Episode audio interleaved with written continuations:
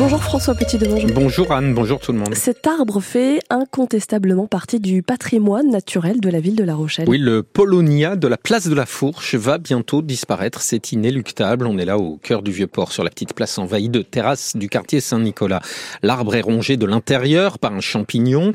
Un expert venu de Belgique la semaine dernière doit maintenant dire s'il est devenu trop dangereux et s'il faut l'abattre immédiatement ou s'il peut encore tenir deux ou trois ans, quitte à l'étayer. Un sujet sensible évidemment, mais une question de sécurité, prévient la ville, dont Eric Pem est le responsable paysage et patrimoine naturel. Quand on tape dessus, de ce côté-là, il est creux. Et donc quand on a fait l'expertise, donc on a fait euh, la tomographie sur trois hauteurs, on voit bien qu'au niveau du collet, l'arbre est pas mal attaqué. Et puis après, euh, ça régresse à mesure qu'on monte parce que c'est une pourriture qui est racinaire et qui remonte ensuite dans le tronc. Donc euh, voilà, il faut savoir à quel point il est attaqué pour qu'on puisse prendre une décision éclairée par rapport au risque pour la population. Parce qu'une fois qu'il sera très malade, il risque de basculer. On a des terrasses, on a une, école, donc euh, voilà. Le problème c'est qu'il euh, il va devenir dangereux, même en, restant très vigoureux. Et donc peut-être qu'on pourra imaginer une structure qui permette de le garder sur pied. Alors après la difficulté c'est que là il faudrait l'étayer de tous les côtés mais il faut voir, peut-être que c'est réalisable. En sachant que voilà, sa fin elle est inéluctable maintenant. De toute façon les polovnias c'est des arbres qui ne euh, dépassent pas le siècle. Un dossier de Julien Fleury à voir en image sur francebleu.fr et sur notre application ici.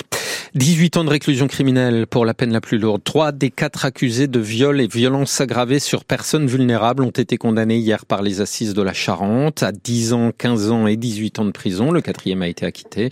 Ce procès m'a rendu ma dignité, a réagi la victime après le verdict. Un quinquagénaire aujourd'hui qui a vécu un calvaire entre 2015 et 2017 au sein d'un groupe de supporters de football d'Angoulême. Le meneur, un quadragénaire aujourd'hui inséré, rappelle son avocate, a écopé de la peine la plus lourde. Il a 10 jours pour faire éventuellement appel. Une information judiciaire est désormais ouverte depuis hier dans les Deux-Sèvres, dix jours après la disparition d'un étudiant de 18 ans à la sortie d'une discothèque dont il venait d'être expulsé. Des images de vidéoprotection l'ont montré dans la nuit sur le parking de l'établissement. Son téléphone a émis jusqu'à 2h50, puis plus rien. Les recherches ébattues n'ont rien donné, y compris les recherches menées par les plongeurs venus de La Rochelle. La famille d'Erwan, de son côté, a porté plainte contre la discothèque pour non-assistance à personne en danger. L'entrée des Manouchians au Panthéon est un symbole puissant. Oui, en ces temps de repli sur soi, c'est la première fois que des résistants étrangers entrent au Panthéon. Méliné et Misak Manouchian, des résistants communistes d'origine arménienne, y entrent ce soir à 18h30. Lui a été fusillé par les nazis il y a 80 ans, jour pour jour. Et Méliné et Missak Manouchian ont toute leur place au Panthéon, aux côtés euh, des autres grands personnages de l'histoire française, estime l'enseignant Julien Roch, également porte-parole du Parti communiste en Moselle. C'est un couple antifasciste, euh, engagé euh, dans le combat aux côtés des républicains espagnols, puis dans la lutte contre l'occupant nazi.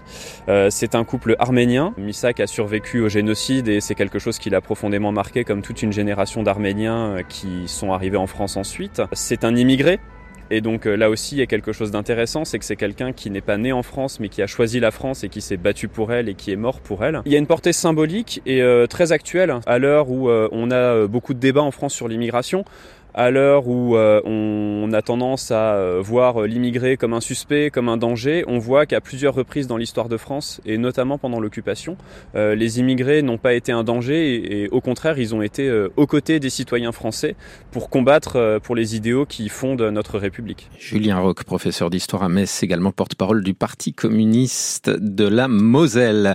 Trop de passion aux urgences de Rochefort. L'hôpital demande désormais d'appeler systématiquement le 15 avant de se rendre aux urgences. Mesure valable juste jusqu'à midi. Le centre hospitalier Rocheforté évoque de fortes tensions qui génèrent des délais d'attente importants et des désorganisations internes. L'appel au 15 permet donc une meilleure orientation en fonction des besoins de chaque patient. Les urgences en gynécologie et obstétrique, en revanche, restent accessibles normalement à Rochefort.